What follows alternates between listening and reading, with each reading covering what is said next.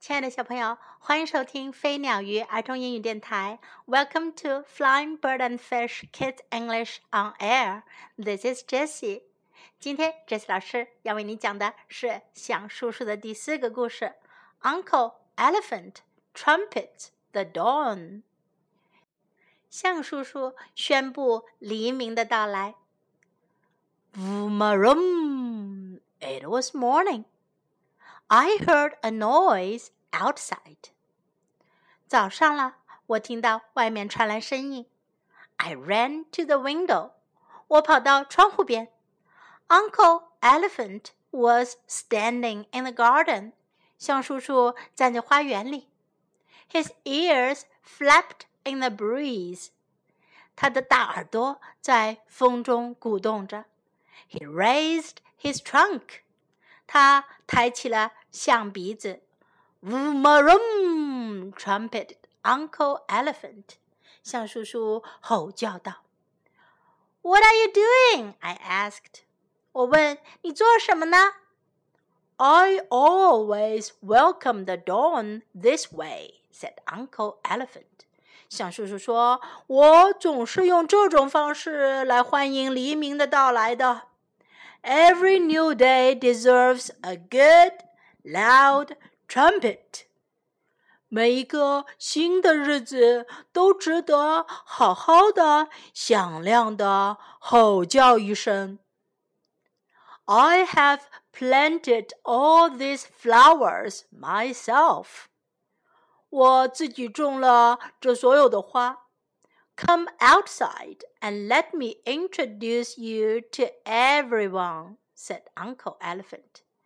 象叔叔说：“到外面来，让我把你介绍给大家。” Roses, daisies, daffodils, and marigolds.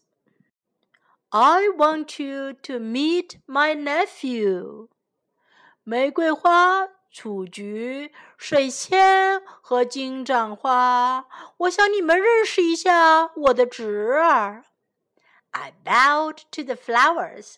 我向花儿们鞠了个躬。Uncle Elephant was pleased. 象叔叔很高兴。This garden is my favorite place in the world, said Uncle Elephant.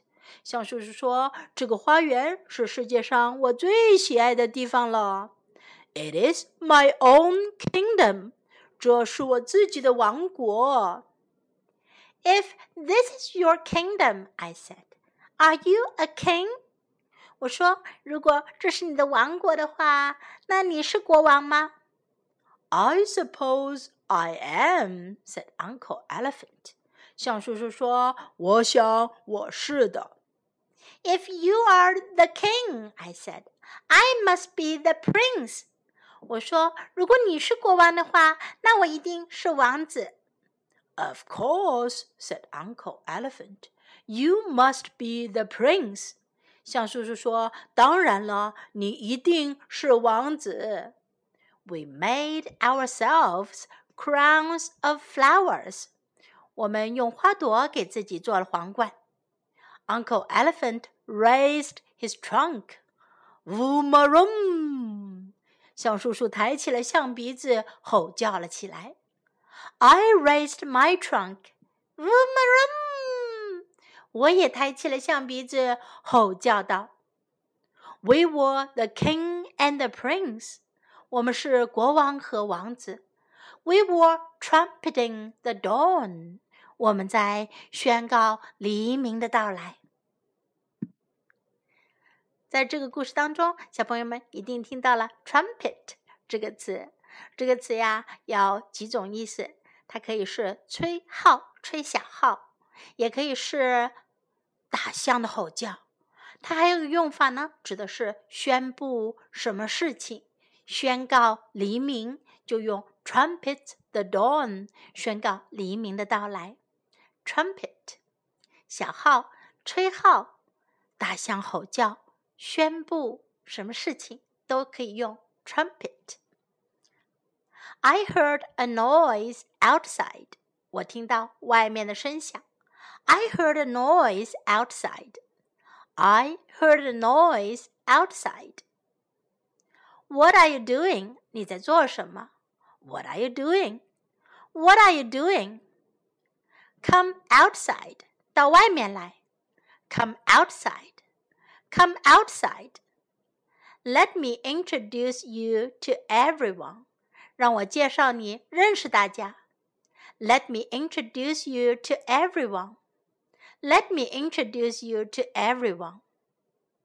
I want you to meet my nephew. 我想你们认识一下我的侄子。I want you to meet my nephew. I want you to meet my nephew.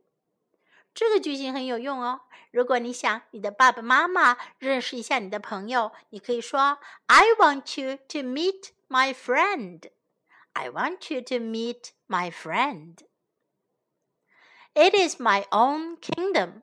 这是我自己的王国。It is my own kingdom. It is my own kingdom. Are you a king? 你是国王吗？Are you a king? Are you a king? I suppose I am. 我想我是的。I suppose I am. I suppose I am. You must be the prince. 你一定是王子。You must be the prince. You must be the prince. Okay, now let's listen to the story once again. Uncle Elephant trumpets the dawn. Vroom! It was morning. I heard a noise outside. I ran to the window. Uncle Elephant was standing in the garden. His ears flapped in the breeze.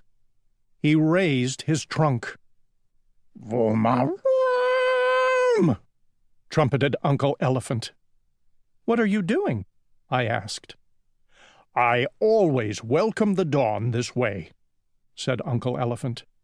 Every new day deserves a good, loud trumpet. I have planted all these flowers myself. Come outside and let me introduce you to everyone, said Uncle Elephant. Roses, daisies, daffodils, and marigolds, I want you to meet my nephew. I bowed to the flowers. Uncle Elephant was pleased.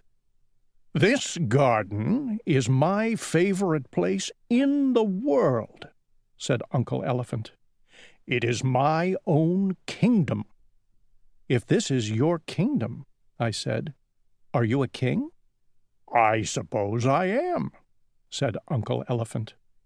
If you are the king, I said, I must be the prince. Of course, said Uncle Elephant. You must be the prince. We made ourselves crowns of flowers. Uncle Elephant raised his trunk. Vumarum! I raised my trunk. Vumarum! We were the king and the prince. We were trumpeting the dawn. 小朋友，今天的故事讲完了，明天请继续收听哦。This is Jessie saying goodbye.